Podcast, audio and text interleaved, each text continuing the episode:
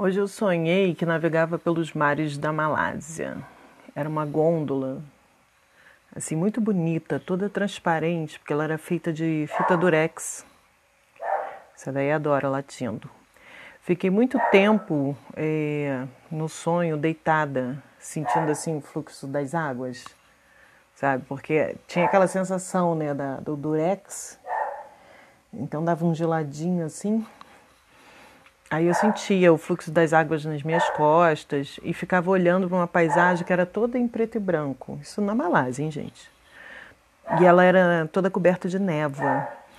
Mas é, ainda assim dava para ver a silhueta dos costões, assim, era, era muito interessante, muito grande, muito gostoso.